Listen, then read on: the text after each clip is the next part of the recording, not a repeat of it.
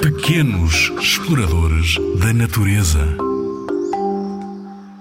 Estás a preparar uma aventura na floresta? Não te esqueças, um explorador tem de estar prevenido. Mochila com água, lenços de papel, um sumo pequeno, um pacote de bolachas ou uma sanduíche. Leva um caderno pequeno e um lápis. Assim podes assinalar o que vais vendo.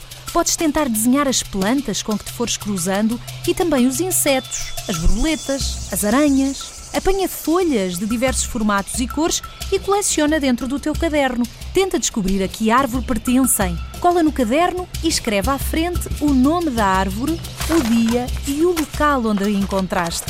Vais ficar com uma bela coleção.